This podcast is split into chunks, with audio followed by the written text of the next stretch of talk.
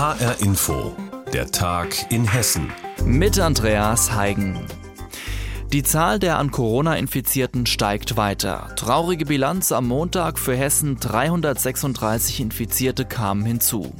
Eine davon ist Hessens Wirtschaftsministerin Angela Dorn. Wegen der allgemeinen Lage hat das Land Hessen nun reagiert. Das hessische Corona-Kabinett hat die Lage also neu bewertet. Den Städten und Landkreisen empfiehlt das Land nun einige Maßnahmen zu verschärfen. Aufgehoben wurde lediglich das Beherbergungsverbot.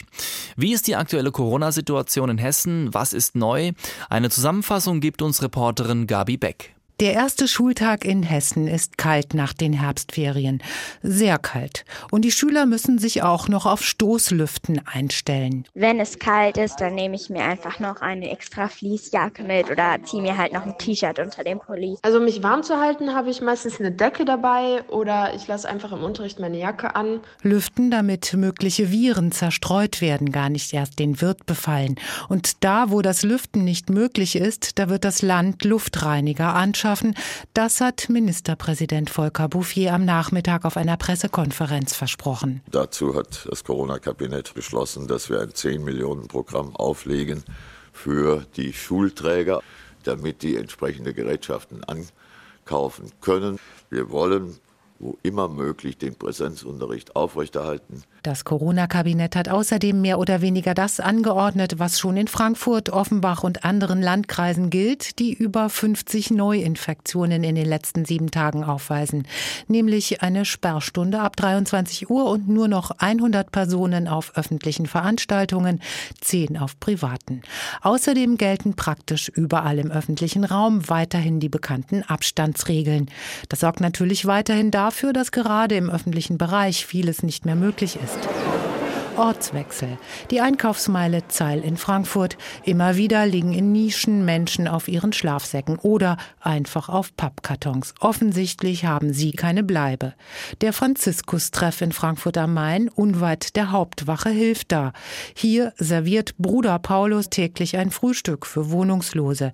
Einst konnten daran 32 Menschen teilnehmen. Jetzt unter Corona-Bedingungen sind gerade mal zwölf möglich. Das ist natürlich zu wenig, erzählt erzählt Bruder Paulus. Wir haben in Frankfurt über 7600 Menschen, die als wohnungslos gelten und davon leben über 400 auf der Straße. Und für die ist natürlich jetzt das besondere Problem, für die, die auf der Straße sind, dass jetzt die Witterung kälter wird und äh, dass auch die Menschen nicht so viel da sind, die sie sonst unterstützen. Und für jene, die in den Unterkünften sind, ist es einfach zu eng. Es sind viele Leute da, es ist zu eng, es fehlt ihnen einfach an Raum. Eng ist es übrigens ganz besonders auch jetzt zum Schulanfang immer wieder am Frankfurter Flughafen, in den beiden Corona-Testzentren dort zwischen dem Terminal 1 und dem S-Bahnhof. Da macht sich das Ferienende in Hessen ganz deutlich bemerkbar.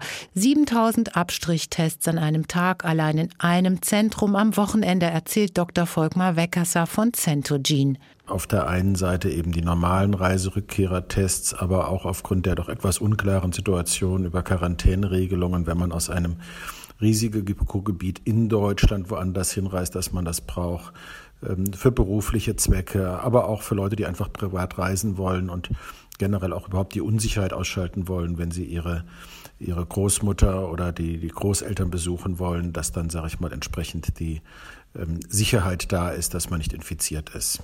Lange Schlangen sind die Folge bis zu einer Stunde Wartezeiten. Für Centogene heißt das ganz klar, das Personal wird aufgestockt, denn mit der kalten Jahreszeit steigen die Infektionszahlen und die Verunsicherung der Menschen. Und so stellt sich Centogene schon auf eine dauerhaft höhere Nachfrage an Corona-Tests ein. Reporterin Gabi Beck hat die Corona-Lage in Hessen für uns zusammengefasst. Nicht nur Corona beschäftigt die Menschen momentan, sondern auch die Grippe. Und um sich da in dieser Zeit bestmöglich zu schützen, wirbt auch Bundesgesundheitsminister Jens Spahn dafür, sich impfen zu lassen. Das scheint bei den Menschen auch angekommen zu sein. Die Nachfrage nach einer Grippeimpfung ist in vielen Regionen hier in Hessen schon größer als das Angebot. Einige Praxen haben schon gar keine Impfdosen mehr vorrätig. Doch ob wir da jetzt schon von einer Knappheit reden können bei der Grippeimpfung, das hat unsere Reporterin Stefanie Ömisch recherchiert. Wenn momentan Patienten zu Ärztin Martina Schmidt aus Oberursel kommen, um sich gegen Grippe impfen zu lassen, muss sie sie alle abweisen. Seit Wochen hat die Allgemeinmedizinerin keinen Impfstoff mehr in ihrer Praxis und auch an Nachschub zu kommen sei momentan nicht möglich. Die Situation ist schwierig. Ich versuche seit etwa Mitte September Grippeimpfstoff zu beziehen. Der Apotheker teilt mir mit, dass Kollegen große Mengen Impfstoff vorbestellt haben und dass er zurzeit nicht liefern kann. Anfang November sollen wieder Impfstoffe ausgeliefert werden. Aber er kann auch keine Zusage machen, dass dann für meine Praxis etwas dabei sein wird. Die Apotheken mussten schon im Februar und März die Grippeimpfstoffe bei den Herstellern bestellen, zu einem Zeitpunkt, zu dem die Corona-Pandemie aber noch gar nicht in Deutschland angekommen war. Die Dosen wurden dann über die Sommermonate hinweg produziert und werden jetzt nach und nach ausgeliefert. In den letzten Jahren waren es immer genug, ein Teil wurde sogar am Ende der Grippesaison vernichtet. Die 26 Millionen Impfdosen in diesem Jahr Jahr sind zwar mehr als sonst, trotzdem werden sie nicht ausreichen. Das glaubt zumindest Apotheker Andreas Meyer aus dem südhessischen Firnheim. Es sind Praxen, die mich momentan aus anderen Bundesländern anrufen, wo die Impfstoffversorgung noch gar nicht angelaufen ist. Die haben geordert, die Auslieferung findet jetzt aber erst statt. Das heißt, die Impfstoffe, die jetzt auf den Markt gegeben werden, sind eigentlich schon vergriffen. Das heißt, es werden immer nur die Vorbestellungen, die von uns Apotheken angegeben werden oder durch die Ärzte im Endeffekt an die Apotheken Apotheken weitergegeben werden, produziert. Eine Nachproduktion ist eigentlich unmöglich. Und ich kann hier in meinem Bereich in Hessen nichts mehr nachziehen. In diesem Jahr sei der Ansturm auf die Grippeimpfung so groß, dass nach Meinung von Andreas Mayer rund 14 Millionen Impfdosen fehlen. Die bräuchte es, um alle Menschen in Risikogruppen abzudecken. Die Empfehlung einiger Experten, dass sich auch Kinder und gesunde Erwachsene gegen Grippe impfen lassen sollten, hält der Apotheker deshalb für falsch. Wir hier in unserem Bereich äh, können zurzeit unsere Arztpraxen noch beliefern, wobei äh, die Lage sich zuspitzt und keine Grippeimpfstoffe mehr nachgeordert werden können. Das heißt, äh, die gesunden Personen sollten sich momentan ähm, nicht impfen lassen. Sie sollten im Endeffekt den chronisch Kranken den Vortritt lassen, weil die Situation so ist, dass die Grippeimpfstoffe nicht ausreichend zur Verfügung stehen. Obwohl es in vielen hessischen Regionen mittlerweile mittlerweile keinen Grippeimpfstoff mehr gibt, spricht Holger Seifert vom Hessischen Apothekerverband nicht von einem Engpass. Hier ist etwas Geduld gefragt, sowohl in den Arztpraxen als auch bei den Patienten. Insgesamt gehen wir aber davon aus, dass sich alle Patienten, die geimpft werden möchten, im Laufe der Grippesaison auch impfen lassen können. Holger Seifert empfiehlt allen Patienten, sich beim eigenen Hausarzt auf eine Warteliste setzen zu lassen. Wenn dann wieder Lieferungen eintreffen, könne man so schnell an die gewünschte Grippeimpfung kommen. Wie ist die Lage beim Grippeimpfstoff in Hessen? Einen Überblick dazu hat uns Reporterin Stefanie Ömisch gegeben. Vor gut einer Woche ist es passiert, da rasen drei Männer in Sportwagen über die A66 bei Hofheim. Es soll ein illegales Straßenrennen stattgefunden haben an diesem Tag. Am Ende dieser Raserei passiert dann ein schlimmer Unfall. Eine unbeteiligte Frau stirbt in ihrem Auto. Im Zuge der Ermittlungen werden zwei junge Männer verhaftet. Inzwischen sind sie aber wieder auf freiem Fuß. Unsere Gerichtsreporterin Heike Berufka haben wir gefragt vor der Sendung, wie man das nun deuten muss. Hält die Staatsanwaltschaft die beiden nun für unschuldig?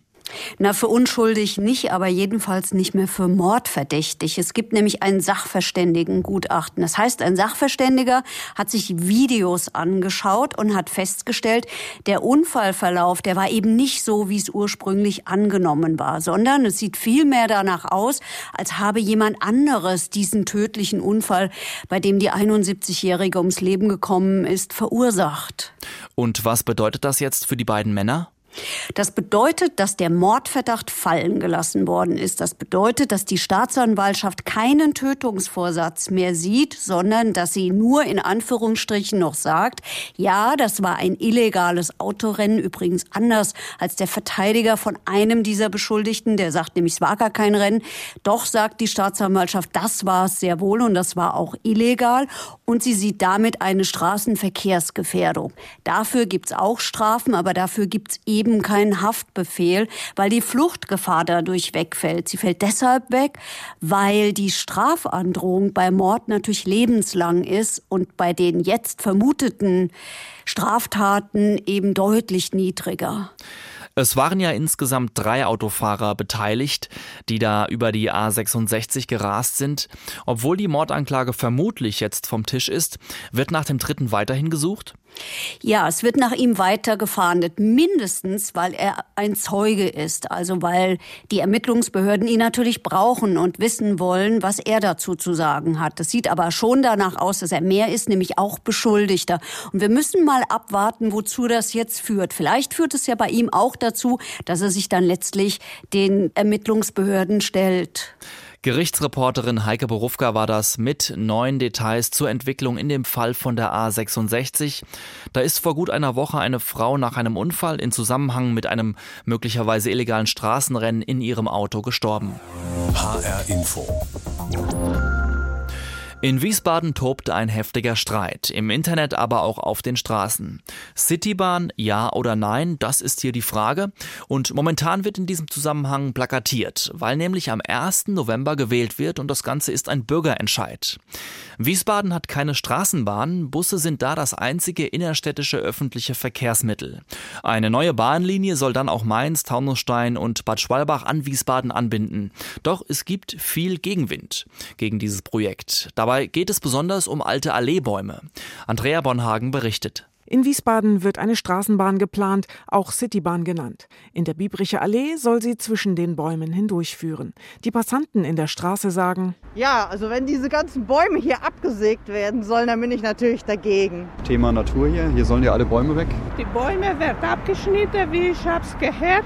Das ist keine gute Idee, weil das Tier angenehm zu laufen, im Sommer besonders die Umwelt wird zu zerstört. Ich weiß nicht, ob das so toll ist für Wiesbaden. Die Plakate sind dramatisch, die Folgen auch. Bürgerinnen und Bürger werden beeinflusst. Und in zwei Wochen, am 1. November, wird abgestimmt. Aber es stimmt gar nicht, dass die Bäume über 400 gefällt werden.